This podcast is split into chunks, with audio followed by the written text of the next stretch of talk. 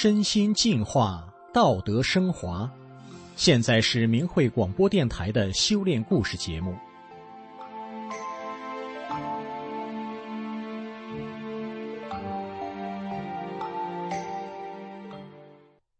听众朋友您好，我是天宇，欢迎您收听明慧故事节目。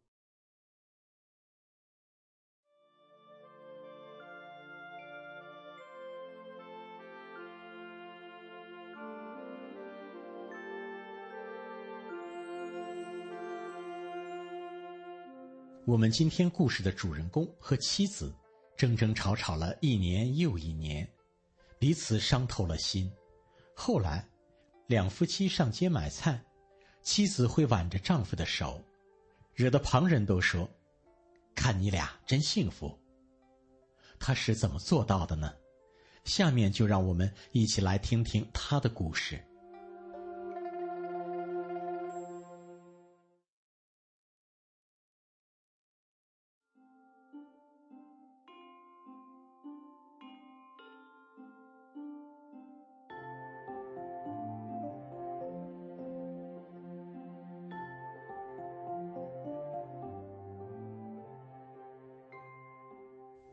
和妻子结婚时，曾高兴的想：这辈子命好，找个城市媳妇儿，模样也行。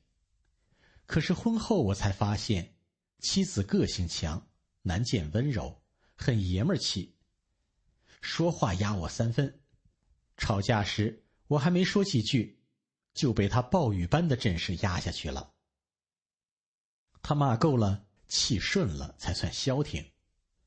我生闷气，心里不服。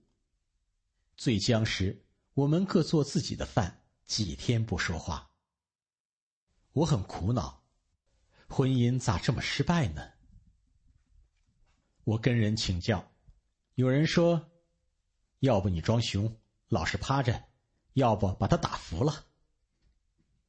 有的说，夫妻不打架的少，混吧。也有的给我出招。趁年轻早散伙，人一辈子几十年，谁将就谁呀？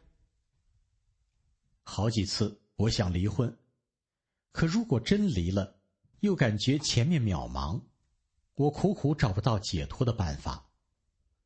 在一年年的争吵中，我身心疲惫，变成了药篓子。一个阳光灿烂的春天，一个朋友向我介绍法轮功。说如何好，健身有奇效。他是机关大院书记，有文化，有级别。我疑惑的问：“你是党员干部，怎么也信这个？”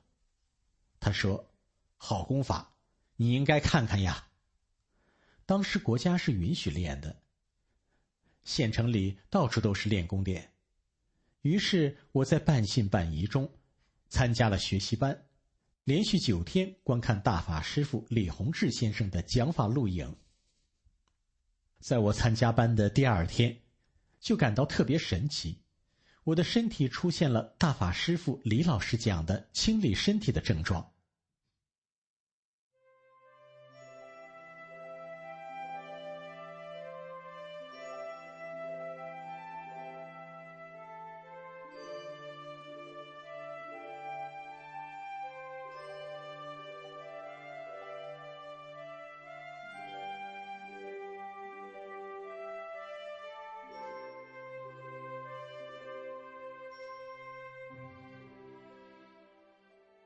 此后，我的各种病症就再也没有出现过，彻底摆脱了药篓子的命运。九天下来，我明白了，为什么我吃了那么多药治不好的病，练功后没了。还有自己的婚姻为什么这样不顺，甚至于我思考的人生终极问题也有了答案。人从哪里来，何处是生命的归宿，这些我一直百思不得其解的难题，李老师讲得很透彻。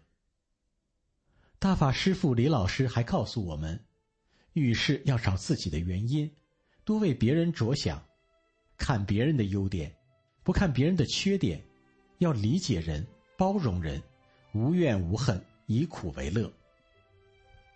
我一下子看到了我和妻子之间的一个根本问题。以前我和妻子吵架时，我总想改变他，可总也改变不了，是因为我光看对方不好，不找自己的原因。当我回头来找自己的原因时，我赫然发现自己的心眼小，性子急，个性强，我自己的问题也不少啊。我一下子开窍了，心里亮堂了。此后，当妻子再跟我发脾气时，我就克制自己，不跟他打嘴仗，找自己的原因，改变自己。大法师父李老师还说：“你平时总是保持一颗慈悲的心，一个祥和的心态，遇到问题就会做好，因为他有缓冲余地。你老是慈悲的，与人为善的，做什么事情总是考虑别人。”每遇到问题时，首先想这件事情对别人能不能承受得了，对别人有没有伤害，这就不会出现问题。所以你练功要按高标准、更高标准来要求自己。当我努力这样做时，真的是有点柳暗花明。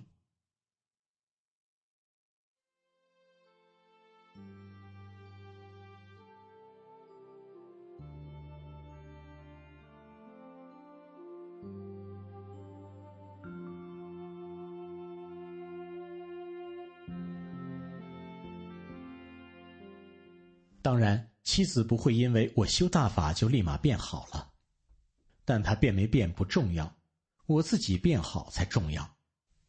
尽管她脾气依旧，性格依旧，修理我依旧，喜怒无常，翻脸不认人，但是我心路宽了，容量大了，矛盾来时能看开了，就像一瓶墨水，倒在缸里，缸水会变黑。倒在海里，海水依然蔚蓝。虽然我没有大海那么广阔的容量，最起码我在一天天的改，一天天进步。当他损我时，我不计较，甚至一笑。尽管我有时笑得很勉强。这时，我想着李老师讲的韩信受胯下之辱的故事。有时妻子在厨房干活。干着干着，火气就来了，把瓢盆摔得直响，说太累，我不可怜他，凭啥我伺候你？妻子骂我时，还经常捎带着我父母。我的母亲过世早，他连我母亲也骂，这是我最不愿意听的话。但我清楚，以前伤害他太多，他心里有一片冰天雪地。但我也相信，我做好了。那片冰天雪地一定会融化，变成遍地美丽鲜花的大平原。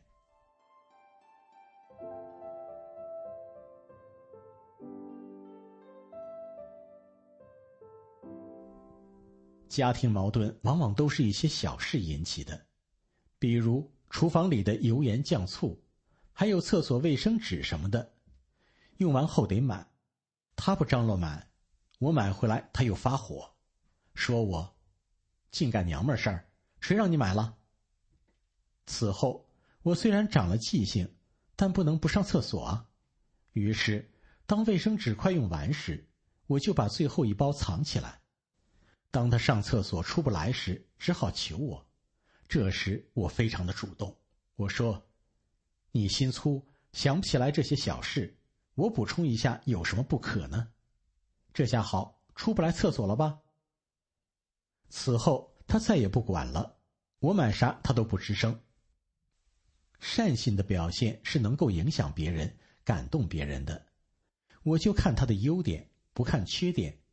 面对我的包容，他也在一点点变好。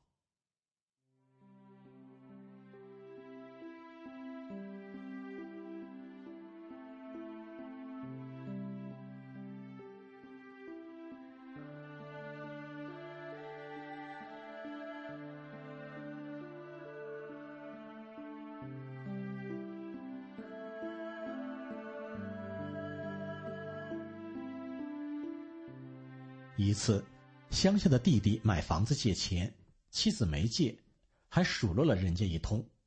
弟媳哭着说：“俺不借了，穷人有穷志气。”当时我挺心酸，要是过去，这肯定是一场家庭大战。这一次我没发火，我跟弟媳说：“你嫂子脾气不好，但心眼不坏，你别生气。”回头我跟妻子说：“本来挺善的，今天这事太伤人了，不能这样。”我又理解的说：“你是不是怕钱借出去回不来？”妻子说。嗯，这年头谁还往外借钱呀？我说不借钱也得有个好话呀。妻子自知理亏，马上道歉，说要不给你凑点儿。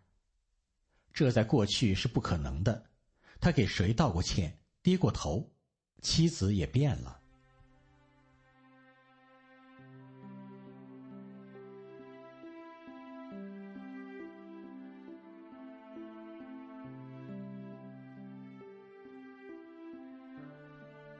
我经常把大法中做好人的道理讲给妻子听，讲善恶有报的古代故事，讲六道轮回的故事。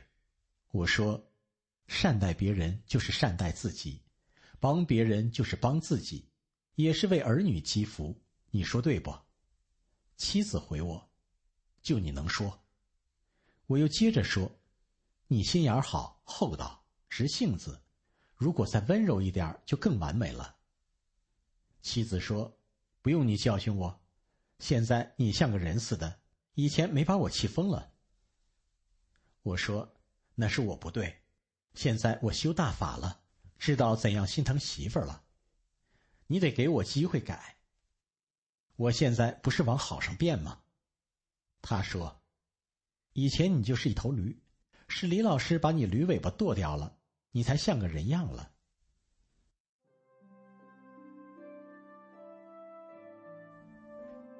后来上街买菜时，妻子买啥我随她，买完后我提着，我走累了时，妻子就挽着我。别人说，看你俩真幸福。妻子喜欢吃什么小食品，上街碰见，我都买点带回来给她。吃饭时，先给她盛上饭，把筷子摆好。有时饭做少了，我就先给她盛上一碗。自己吃点冷饭和剩菜什么的，我心里挺知足，也乐在其中。妻子不会蒸馒头，却总是喜欢蒸，总也没练出手艺，蒸出的馒头又黄又硬，他不愿吃，我就上顿下顿的吃，吃几顿后他要扔掉，我说扔粮食不好，我师傅吃饭时剩饭剩菜都打包带走，我吃，你吃新饭。晚上看电视，他已经睡着了，电视还放着。我走过去，关上电视，给他盖好被子。他醒了，说：“谢谢你。”我说：“祝你做个甜梦。”他脸上挂着幸福的笑。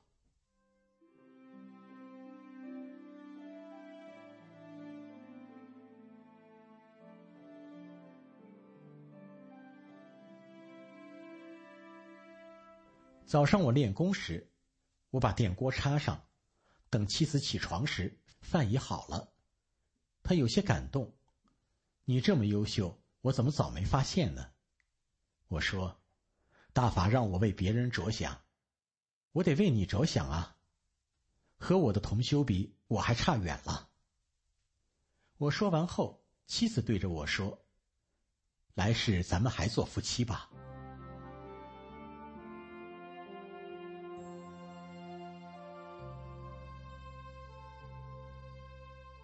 听众朋友，故事的主人公他从要求别人，转变成要求自己变得更好，因为他从法轮大法中认识到向内找这个法宝，他变了，也影响了妻子。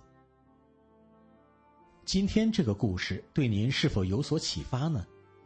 希望每一位朋友都能找到家庭和睦的妙方，拥有幸福的生活。谢谢您的收听。我们下次再见。